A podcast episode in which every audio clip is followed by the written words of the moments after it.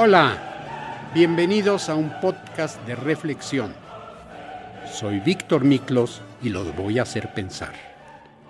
Como de costumbre, es un gusto saludarles.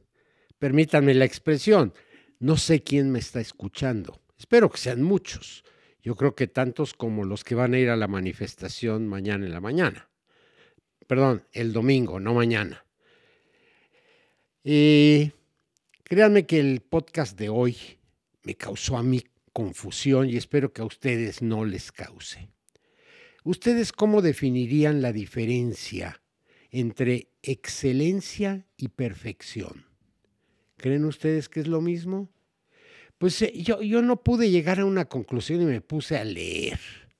Y miren, por ejemplo, en algún lugar escuché excelencia es el intento relativo de hacer una actividad o ser una persona cada vez mejor usando como punto de partida el intento anterior. Es decir, hay oportunidad de mejorar. Por otro lado, en la perfección ya no existe esa oportunidad. Se ha llegado al tope, al 100%. Ya no se puede mejorar. ¿Qué es mejor que la excelencia?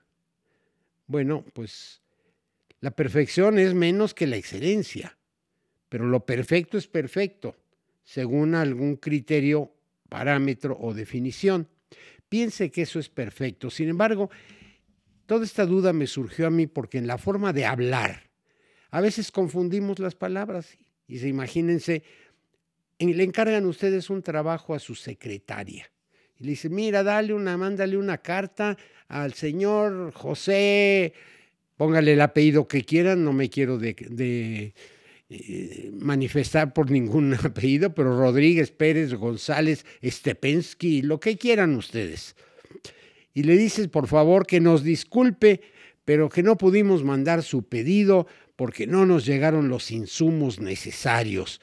Lamentamos los problemas que le podamos causar por eso, bla, bla, bla, bla, ya saben ustedes. Y le dicen, oye, mira, redáctame esa carta, pero quiero que sea, ya sabes. Regresa la secretaria con ustedes y les enseña la carta. ¿Y ustedes qué le dicen? Perfecto. Está perfecta la carta. Estás diciendo lo que queremos decir. En cambio, es excelente tu respuesta. Me parece muy bien cómo lo has hecho. Entonces, o perfecto, o excelente, o eficaz. Ah, porque me encontré cinco palabras. Cuatro empiezan con E. Una empieza con P, pero le podemos quitar la P y también va a empezar con E. Y esas son eficiencia, eficacia, efectividad, excelencia y desde luego la que ya mencionamos, perfección, que si le quitemos la P, empieza con E. Me permito esos lujos. ¿Cómo definen, por ejemplo, eficiencia? Es capacidad de disponer de alguien o de algo para conseguir un efecto determinado. Eso, nos dicen que es eficiencia. ¿Qué es eficacia? Capaz de lograr el efecto que se desea o que se espera. ¿Qué es efectividad? Por lo mismo que eficacia. Pero, ¿qué sucede? Por ejemplo, hay personas que son muy eficientes, pero no son eficaces. Si hacen mucho, se mueven, van, vienen, etcétera, mucha eficiencia, pero no logran llegar a el resultado final que ustedes les han pedido. Miren, nos dicen, por ejemplo, que ¿Cuál es la diferencia entre esta triada de palabras? Drucker establece a lo largo de su obra una serie de pues, distinciones fundamentales entre ellas, lo cual nos arroja una claridad conceptual mucho mayor. Así tenemos que eficiencia, hacer bien las cosas, es decir, realizar una tarea buscando la mejor relación posible entre los recursos empleados y los recursos obtenidos. La eficiencia tiene que ver con el cómo. El modelo para la mejora de la eficiencia se apoya en tres pilares básicos. Las personas, los procesos y los clientes. Y se logra con personas competentes o con capacidades, actitudes, aptitudes, habilidades y experiencia. Se necesitan flujos rápidos, efectivos, continuos de actividades que añaden valor al producto o al servicio para el cliente, con procesos eficientes, analizando dichas actividades y calidad. Eficacia. Hacer las cosas correctas. Es decir, llevar a cabo tareas de la mejor manera que conduzcan a la consecución de los resultados. Tiene que ver con qué cosas se hacen. Recuerden que el anterior hablamos del cómo. Aquí está con el qué. Eficacia es hacer lo necesario para alcanzar o lograr los objetivos deseados o propuestos. Efectividad. Hacer bien las cosas. Es decir, que las tareas que se lleven a cabo se realicen de manera eficiente y eficaz. Tiene que ver con qué cosas se hacen y cómo. Miren, hay riesgo, aquí lo sacó el, artículo que puede afectar a las empresas familiares. Pero vamos a seguir con el conocimiento del trabajo del conocimiento. La clave es la mejora de la efectividad y sobre este tema, como decía Drucker, seguimos en pañales. Tal vez una causa es que, al menos en parte, todavía carecemos de las palabras. Fíjense qué curioso y déjenme hacer una pequeña desviación central del tema. Estamos en pañales. Pues fíjense que en la vida empezamos con pañales y terminamos con pañales. Ya saben que hay pañales para adultos y hay pañales para bebés. Entonces empezamos igual que terminamos. Está chistoso, ¿verdad? Entonces, en este lo que esto nos lleva es, eh, carecemos de las palabras adecuadas para definir lo que estamos haciendo, para describir exactamente. A veces una misma palabra puede tener varios significados. ¿Por qué la clave es la efectividad? Pues porque se traduce como el equilibrio entre los indicadores parciales de eficiencia y eficacia. Eso es efectividad. Quien actuó con eficiencia y fue eficaz resultó efectivo. Por ejemplo, la primera se ocupa de hacer algo lo mejor posible en cuanto al uso de recursos. Busca perfeccionar el cómo se hacen las cosas sin cuestionarse el qué hacemos. Así podemos llegar a situaciones contradictorias, cuando no completamente absurdas.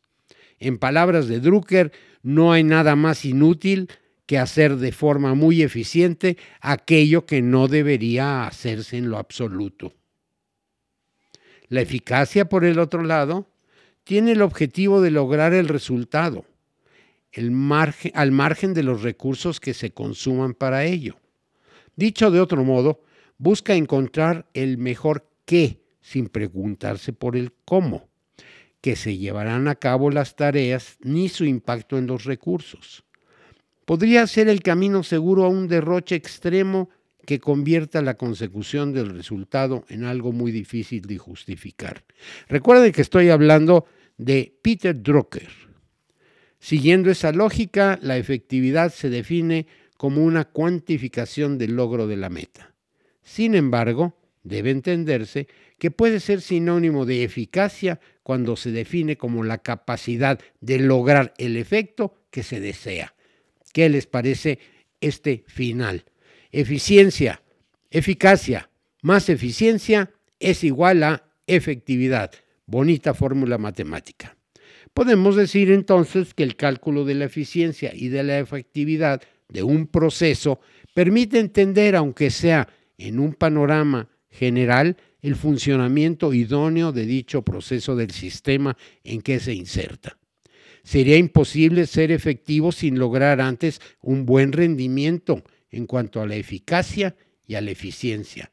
Espero no haberlo revuelto hasta ahorita. Por ejemplo, si un dirigente es efectivo, se refiere a que es apto, capaz y competente, ya sea que cumple con sus tareas y desempeña una acción favorable para los intereses de la empresa. Al mencionar efectividad, se hace referencia a la capacidad o habilidad que tiene una persona, animal, máquina, dispositivo o cualquier elemento para obtener un resultado determinado a partir de una acción. Y pueden ustedes, hay, miren, echar un spray contra los mosquitos es muy efectivo porque los mata. ¿ok? Es la capacidad del eh, veneno aéreo que lanzamos para que los mosquitos nos dejen dormir en la noche. Yo creo que me entienden, ¿verdad? Cualquiera de nosotros ya le ha sucedido que en la noche se nos acerca y ¿conocen el sonidito? Hmm, a mí me aterra. Esta capacidad supone la aplicación de ciertas acciones, actitudes o soluciones frente a determinadas situaciones. Deben asegurar los resultados esperados a fin de ser considerados como efectivos. También podemos decir que una actitud o respuesta efectiva es aquella que busca como objetivo principal lograr un efecto. La efectividad que plantea Drucker quiere encontrar un término medio consentido. Consentido, dos palabras, no, no como los niños chiquitos que son muy consentidos. Aquí hablamos del sentido de las personas, de las cosas, de los objetivos. Un punto de equilibrio ideal entre la eficiencia y la eficacia.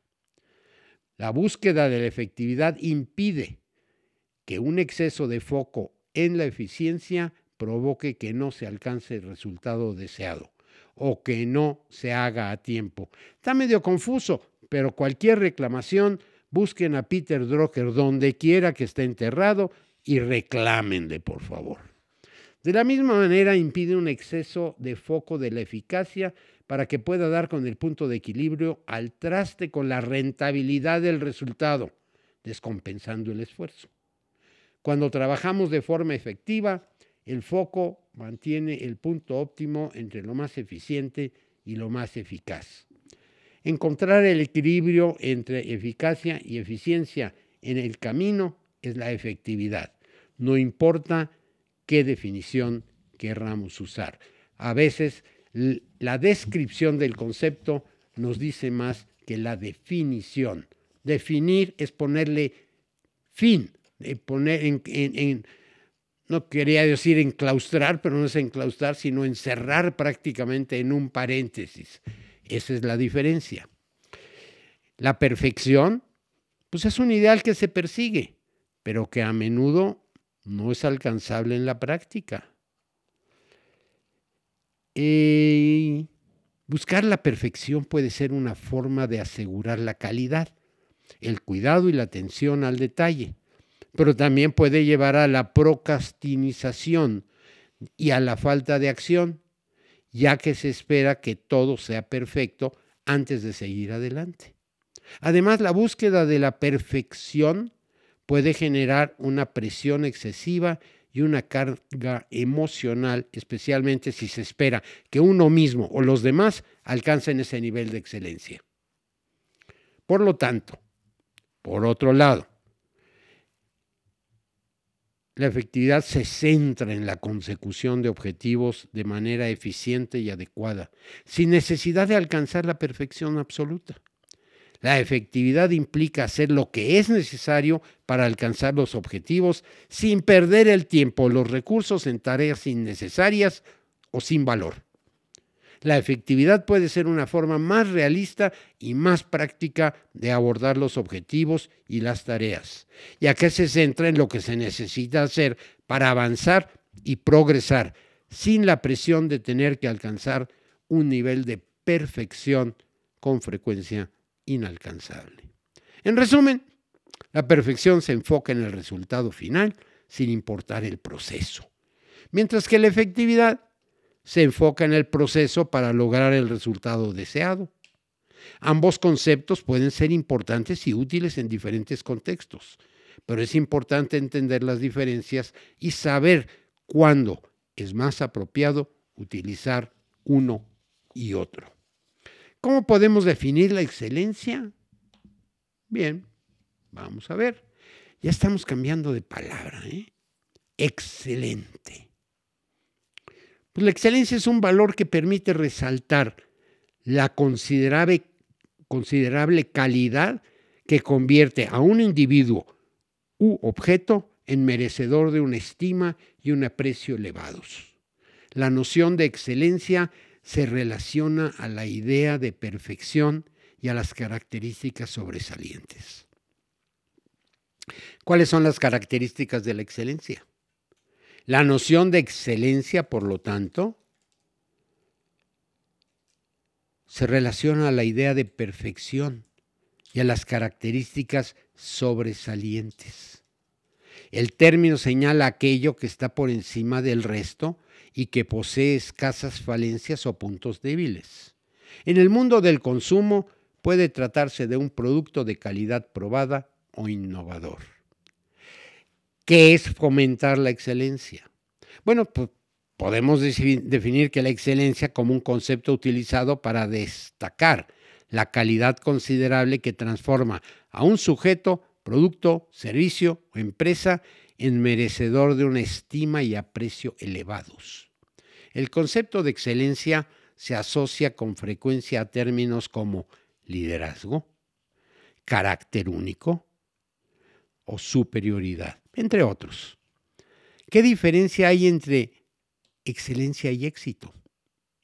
Bueno, es que el éxito, seguimos con las S, recuérdenlo. El éxito es la apreciación de los demás respecto a algo comparado con el resto, mientras que la excelencia supone dedicación, compromiso y afán de superación personal más allá del resultado concreto o de cualquier comparación. ¿Cuál es el valor de la excelencia? Bueno, pues la excelencia es un valor que permite resaltar la considerable calidad que convierte a un individuo o un objeto en merecedor de una estima y aprecio elevados. La noción de excelencia se relacione con la idea de perfección a las características de las que hemos estado hablando. Por ejemplo, en un artículo que encontré nos dicen las 10 claves para educar con excelencia. Primero, la ilusión, el motor del aprendizaje.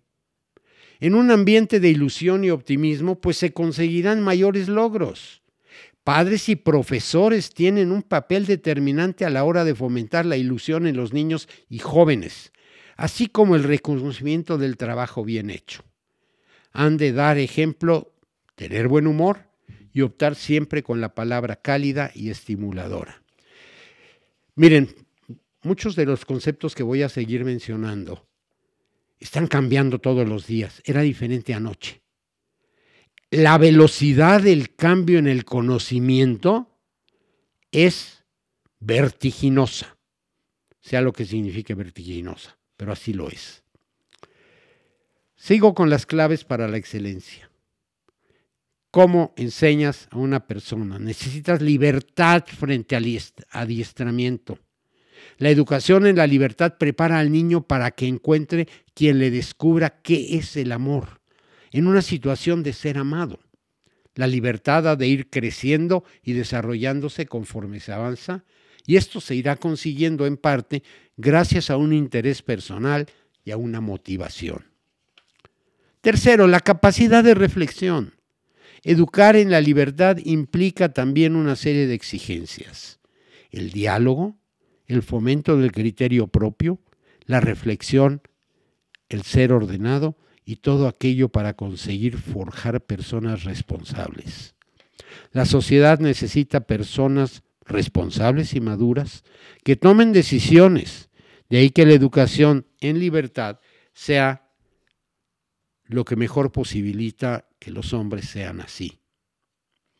Optimismo y esperanza en el horizonte. La educación en la excelencia debe estar basada en la esperanza. La esperanza dilata el corazón y nos proporciona una vida más agradable y feliz.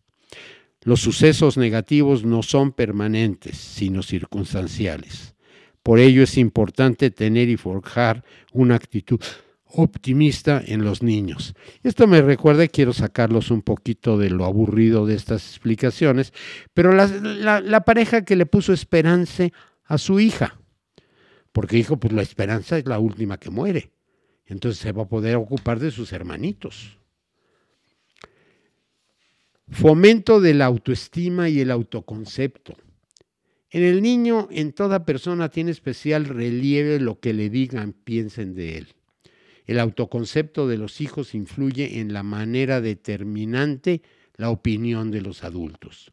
Por eso es muy importante ofrecerle al niño nuestra visión más positiva. Formar de verdad el carácter. Para enfrentarnos a este reto, padres y educadores debemos fomentar la repetición de acciones para que éstas lleguen a convertirse en hábitos. Algunas de las tareas que se proponen son enseñar a los niños a aprovechar el tiempo, valorar de forma positiva el esfuerzo que se ha realizado, castigar los malos comportamientos, mostrar actitud de fortaleza ante la dificultad, animar a superar el, desánimo o fomentar las buenas lecturas. Hay que tener ideales, trabajar para conseguir objetivos, para, ¿por qué prestar atención a determinados puntos como tener ideales, metas, metas por las que luchar, llevar un orden, educar en la generosidad y en la constancia, saber decir no, superar las frustraciones o educar a la voluntad. La educación en valores. La familia es el lugar en el que se transmiten los valores que estarán presentes a lo largo de la vida. La educación en valores debe acompañar y estimular a los niños y adolescentes hacia niveles de autonomía cada vez mayores. Educar en la honradez, el trabajo y el esfuerzo son los primeros valores que hay que inculcar. Los deberes. También para conseguir una excelencia en el estudio, padres y educadores deben conocer una serie de consejos para lograr este objetivo. En primer lugar, es fundamental que el niño adquiera unos hábitos y estrategias en el estudio, para lo cual ha de fijarse un plan de estudios y cumplirlo con orden. Después hay que estimular la continuidad para que todos estudien todos los días. Los padres deben generar un ambiente agradable que los motive y estimule en el estudio. Finalmente, una afectividad bien ordenada. Es necesario en este camino hacia la excelencia el de la afectividad. Afectividad de afecto, cariñito, abrazos, besitos, lo que ustedes quieran. La educación sentimental es uno de los núcleos en torno de los cuales se encuentran las raíces de casi todo lo demás. Por ello, pues es esencial educar a los sentimientos, si no, no estaríamos dando una educación integral a nuestros hijos. Pues fíjense que mientras les he leído estos conceptos que han escrito quienes se supone saben del tema, me encontré con que yo mismo no estoy seguro de lo que estoy diciendo hoy. Recuerden qué día es hoy. Ya pasó mucho de esto.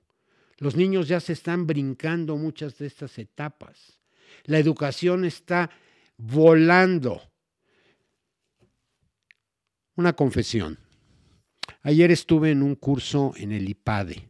Espero que sepan lo que es el IPADE porque es un instituto extraordinario para el aprendizaje.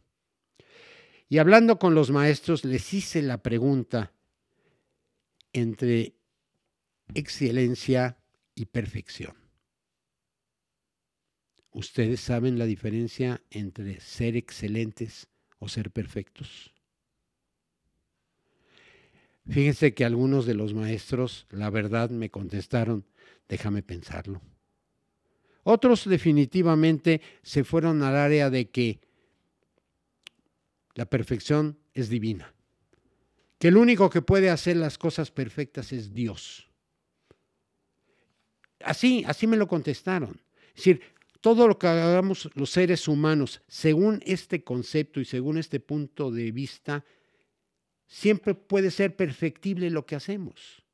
En cambio, Dios no puede ser perfectible.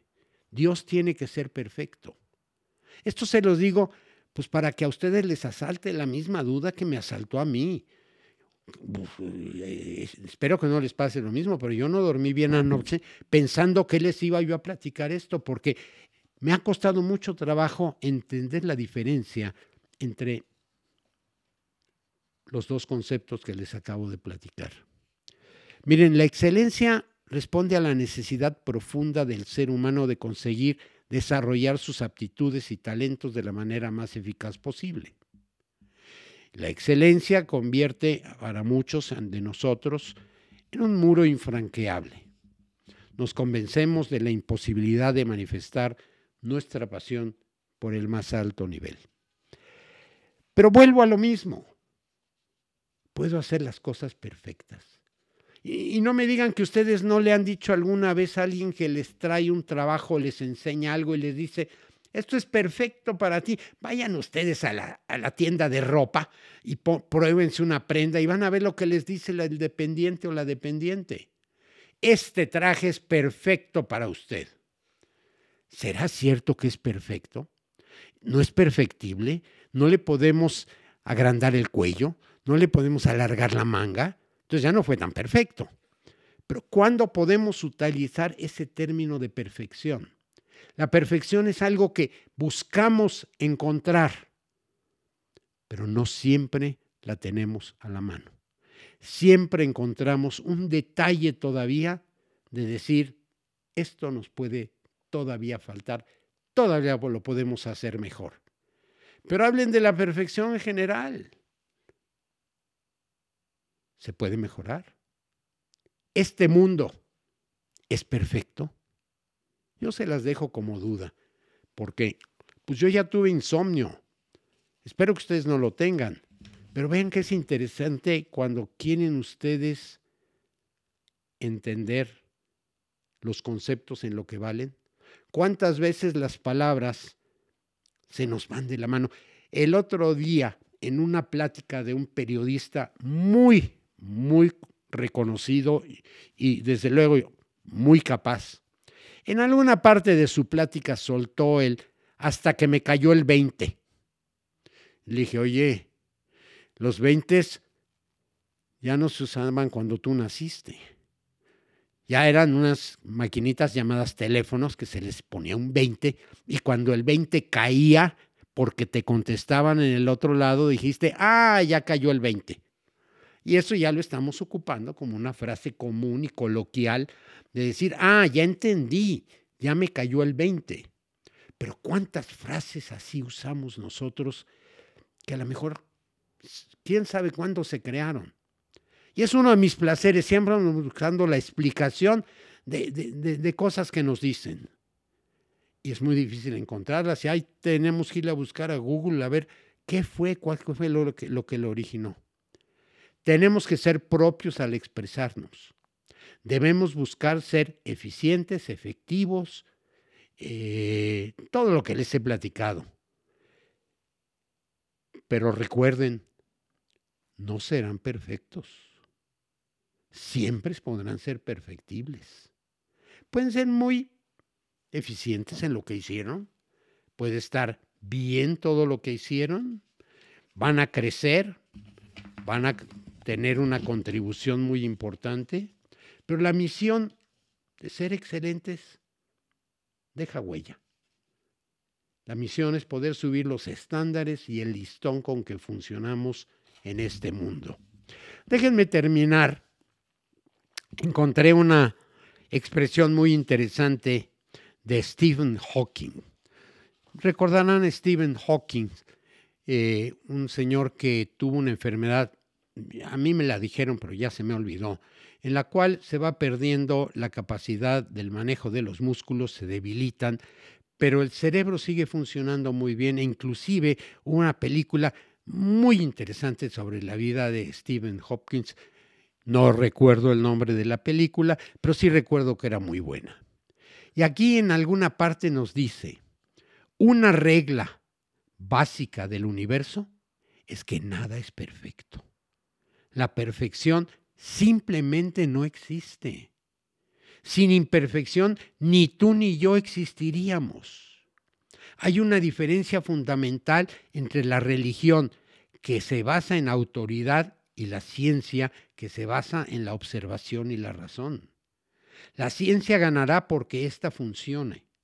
Lo que pasa con las personas inteligentes es que parecen personas locas para las personas tontas.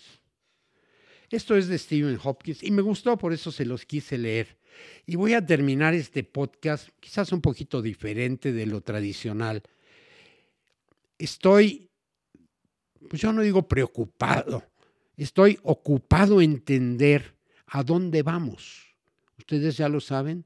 He escuchado programas últimamente de lo que están haciendo todo este tema robótico, todo este tema, llámenlo como ustedes quieran, en cuanto a la rapidez de las cosas. Escuché de un programa educativo que va a poder ser repartido en 100 mil personas que van a poder ir en el camión escuchando cursos de lo que se les pegue la gana y a un precio muy económico. Pero son los cambios, cosas que pues yo no sé qué edad tengan ustedes que me están escuchando, pero seguramente ya tienen más de 10 años. Pues en estos 10 años ellos están aprendiendo cosas diferentes. Y lo que mencionaba yo al principio, no hay que perder de vista la parte emocional y la parte del cariño y del amor. Cuando avanzamos demasiado a prisa en búsqueda del conocimiento y la aplicación más eficaz y más eficiente de todo lo que hacemos, podemos perder algo de lo humano. Y así llegó su secretaria con la carta que les dije. Pues la carta estaba bien y todo, pero lo humano fue la sonrisa que ustedes le dieron a la secretaria y lograron que se sintiera bien. Ojalá esto les sirva por si acaso tienen que decidir qué harían.